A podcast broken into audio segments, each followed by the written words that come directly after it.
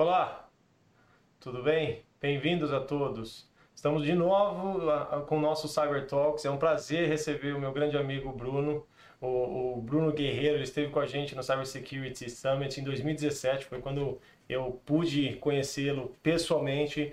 Bruno, obrigado por estar conosco. É, é um grande prazer em tê-los dentro, é, dentro do nosso canal e também falar de um tópico uh, muito interessante, né? É, que é como as pessoas se tornam centro da parte da segurança, né? E hoje a gente vai debater esse tema também. Então, assim, Bruno, seja bem-vindo e como estão as coisas aí no Brasil? Obrigado, Rafael. Tudo bem, bom te ver novamente. É, como há de convir, né, a situação não está muito boa do ponto de vista social no Brasil em meio dessa pandemia, mas por incrível que pareça, do ponto de vista de, de business, essa pandemia e a situação de pandemia digital também que nós vemos enfrentando de cada vez novos incidentes, incidentes mais complexos, mais próximo, inclusive, à proteção da vida humana, tem aumentado a preocupação das empresas e, consequentemente, nossos desafios para entrega.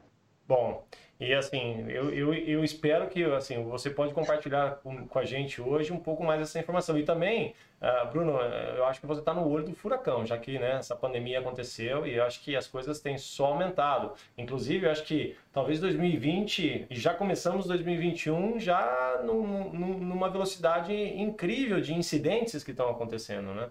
Uh, principalmente aí no Brasil. Uhum.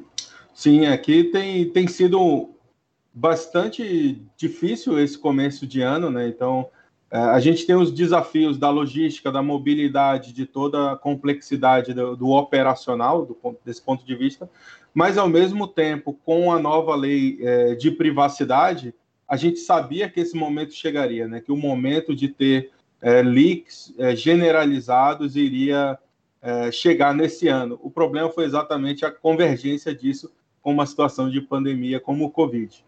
Mas isso tem, isso tem sido, de certa forma, um grande desafio e, ao mesmo tempo, um, algo extremamente positivo, porque a gente consegue demonstrar que certos paradigmas que se tinha dentro da, da segurança operacional estão sendo quebrados, né? como a possibilidade de você ter trabalhos extremamente complexos e criteriosos, como a construção de um SOC, a manutenção de um SOC, com uma força de trabalho remota, uma força de trabalho home office, e que, inclusive, nos permite ter profissionais do Brasil inteiro trabalhando de forma unificada ou até é, de fora do Brasil, do mundo inteiro, trabalhando uma grande sinergia.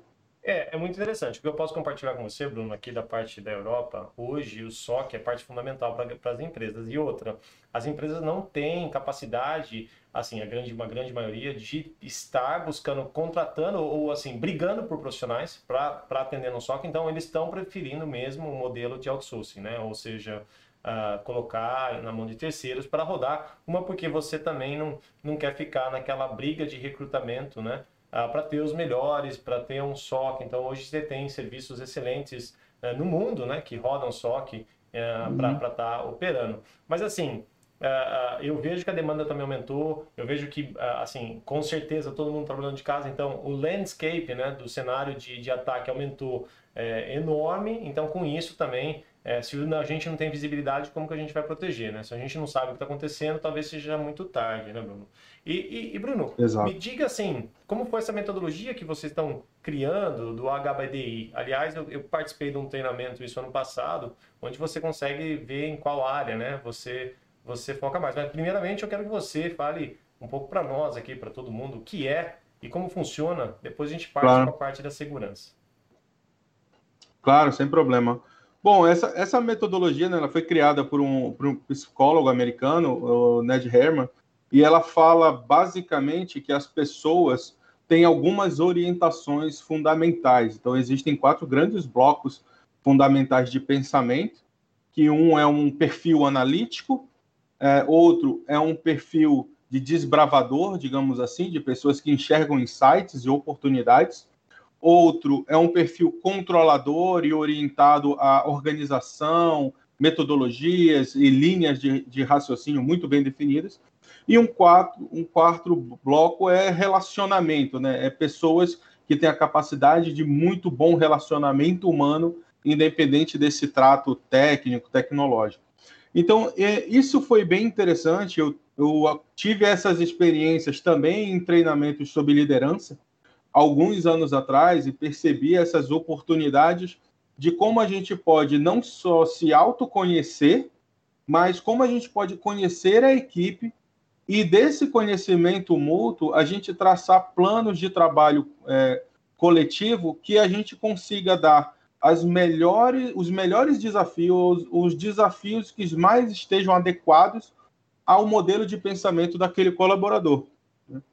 E isso dentro da célula de operações de segurança é muito interessante, porque é, pode parecer, e talvez as pessoas tendem a achar que todo mundo dentro de um SOC tem o mesmo tipo de trabalho, e não é uma verdade. Né? Dentro do SOC, você tem um grande número de células de especialização é, que são distintas entre si, apesar de todos trabalharem no mesmo propósito, e cada uma dessas células tem uma ou outra atribuição específica que casa com um modelo mental é, que foi desenhado, por exemplo, por Ned Herman. Então, a, a grande ideia dessa metodologia, alinhado à segurança de operações, ela traz a capacidade da gente deixar as pessoas mais confortáveis com as suas atividades, que elas façam atividades que seriam mais naturais para ela, baseado no, no, seu próprio pensamento, né?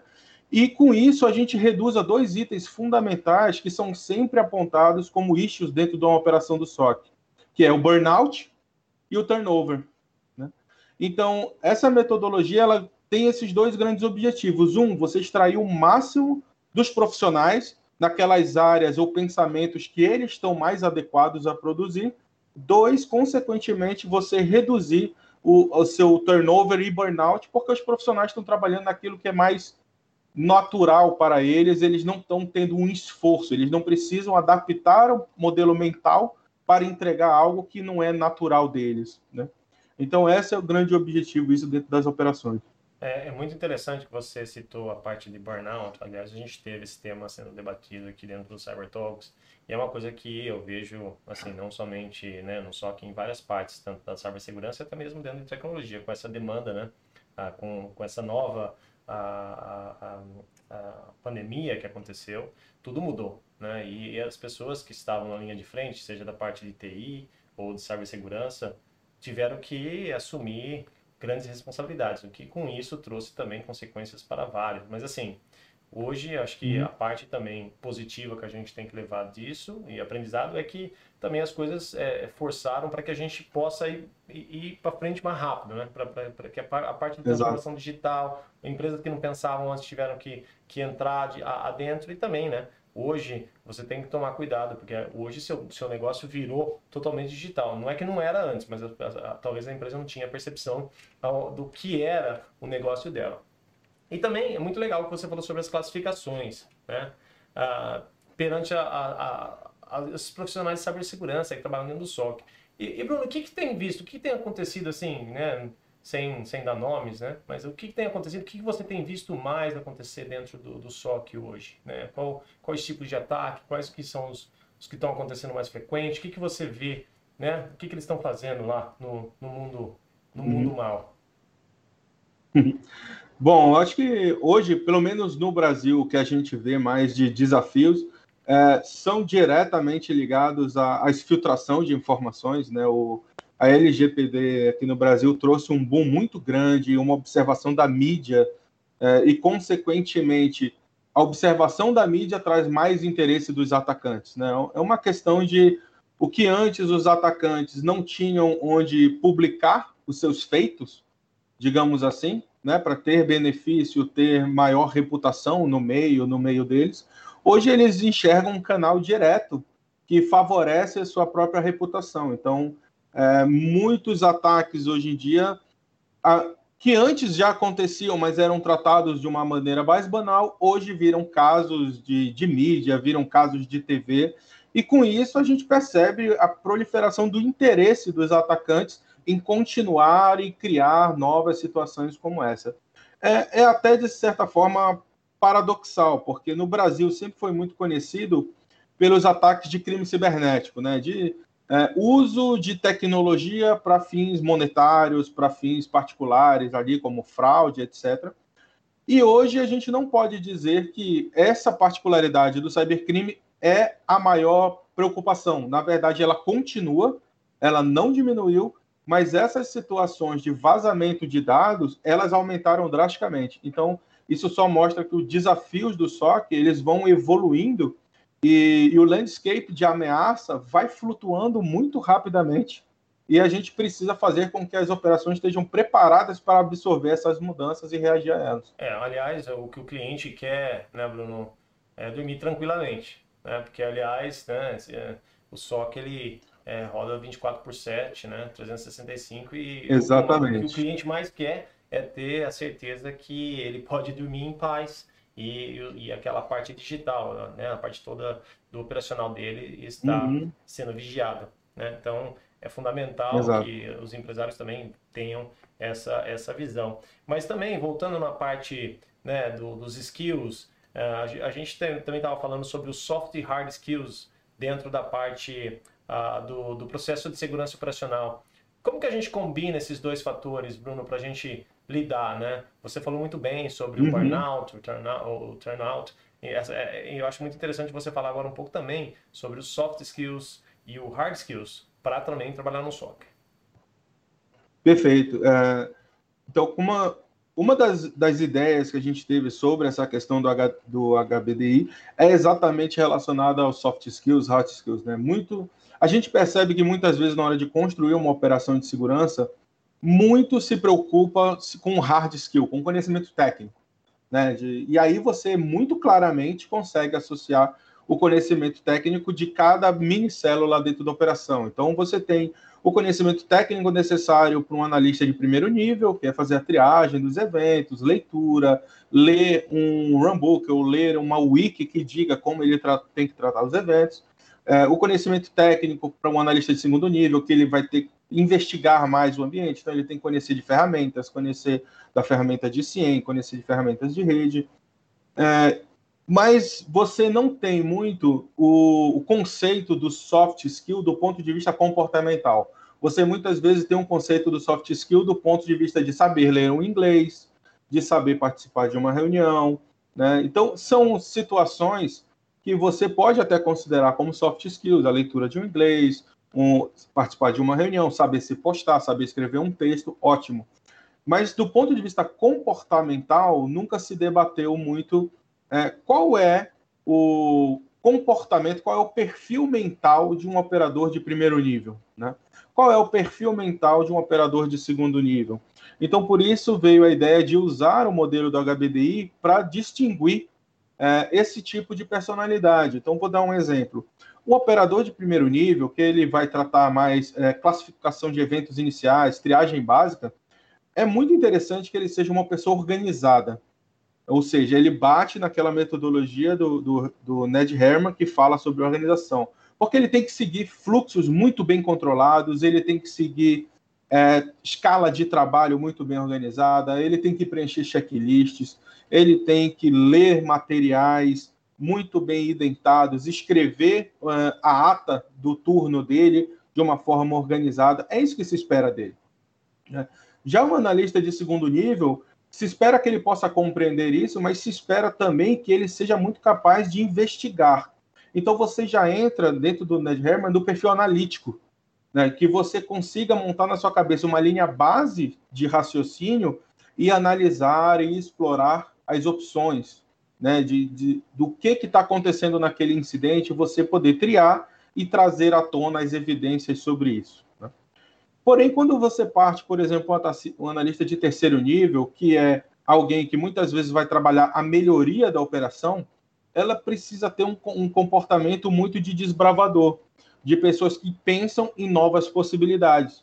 Porque o primeiro e segundo nível já estão trabalhando no, no que a gente chama de fluxo reativo. Já chegou um incidente e ele está reagindo ao incidente.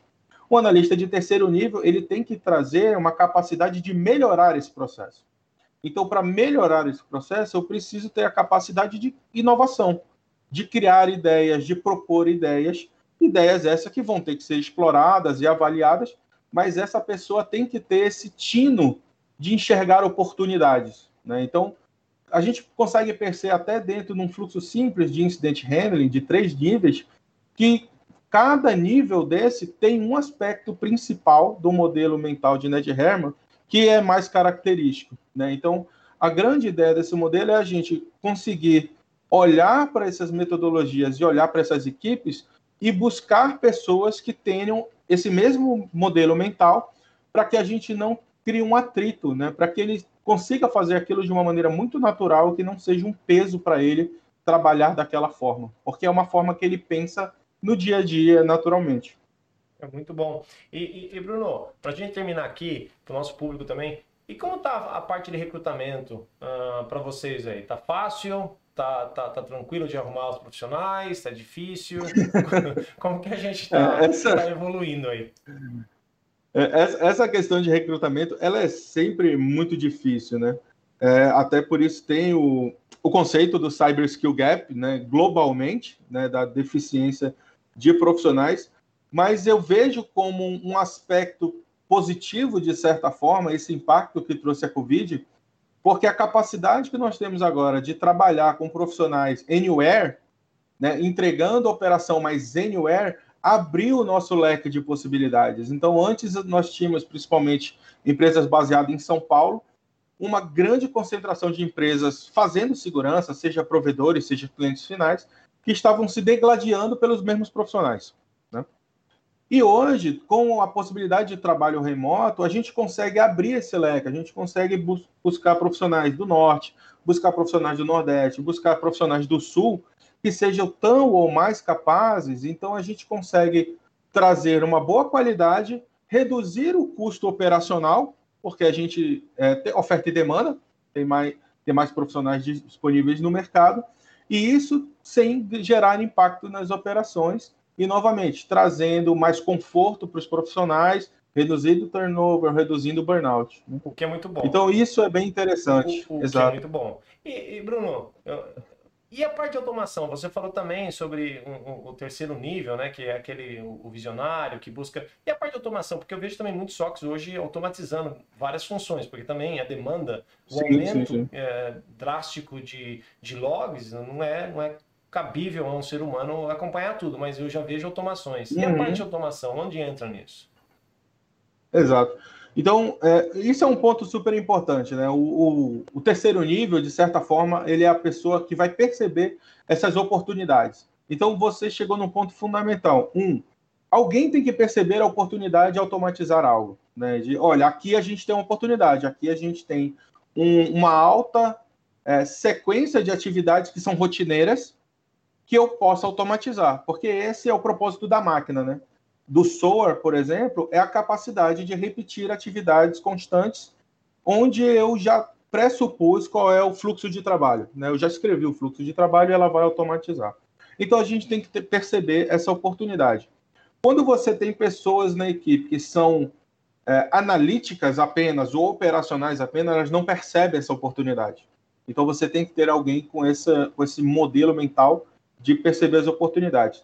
Porém, essa pessoa que tem as oportunidades não talvez seja a melhor pessoa para escrever operacionalmente o que o SOA tem que fazer. Porque não é o ponto forte dela. É, o ponto forte dela é perceber oportunidades e o ponto forte de outra pessoa é ser detalhista ao extremo para criar uma linha base para que o SOA possa seguir. Então a gente consegue perceber que até na necessidade de introduzir um SOA na operação, por exemplo, você precisa de dois grandes comportamentos. Um da pessoa que percebe oportunidades e outro da pessoa que detalha exatamente o que um SOA vai ter que fazer passo a passo, qual é o if else, quais são os caminhos críticos. Então, isso é muito interessante para a gente perceber dentro da equipe quais são essas pessoas chaves que têm esses mapas mentais. Bruno, obrigado pela entrevista. Para todos que tenham participado, fiquem à vontade de mandar seus comentários, assistam a, a, ao nosso, aos nossos canais e nós estaremos aqui para responder. Bruno, mais uma vez, obrigado pelo seu tempo, uh, obrigado pelo, pelo grande carinho com o nosso time também e, e uma ótima entrevista. Tá? Eu queria continuar, mas filho, vamos fazer uma, uma repetição porque o papo estava muito bom aqui. Obrigado, Rafael. Obrigado a todo mundo que participou. É, é um prazer sempre estar aqui apoiando. Até. Tchau.